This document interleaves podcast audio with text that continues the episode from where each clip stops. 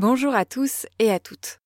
Aujourd'hui, je vous propose de découvrir comment manger des plantes sauvages en toute sécurité.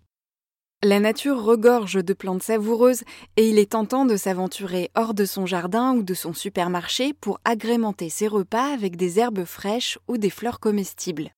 Les orties, les pissenlits, le lierre terrestre, les marguerites ou encore le plantain font partie des plus connus, mais il en existe des centaines d'autres. Pour que l'expérience soit vraiment réussie, il est cependant essentiel de suivre quelques règles simples.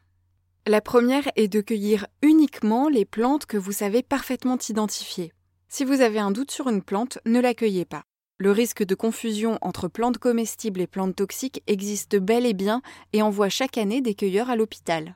Par exemple, l'ail des ours est parfois confondu avec le muguet, qui est très toxique quand les fleurs n'ont pas encore poussé, ou avec le colchique, qui est lui aussi très dangereux. Pour éviter que votre pesto à l'ail des ours ne se transforme en cauchemar, faites-vous accompagner sur vos premières cueillettes par des personnes expérimentées. Vous pouvez également participer à des sorties ou des stages organisés par des professionnels qui vous donneront les bases d'une cueillette en toute sécurité. Autre règle très importante, ce n'est pas parce qu'une partie d'une plante est comestible que le reste l'est aussi. Par exemple, les fruits du sureau et ses fleurs sont comestibles, mais pas ses feuilles. Là encore, la prudence est de mise.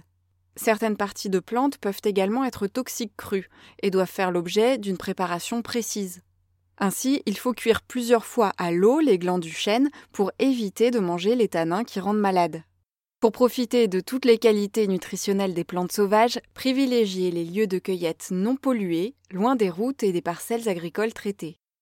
Et pour préserver les ressources qui nous entourent et profiter toute l'année du plaisir de cueillir des plantes sauvages, récoltez-les avec bon sens et parcimonie. Évitez de déraciner inutilement les plantes, d'enlever toutes les feuilles ou encore toutes les graines d'un même pied.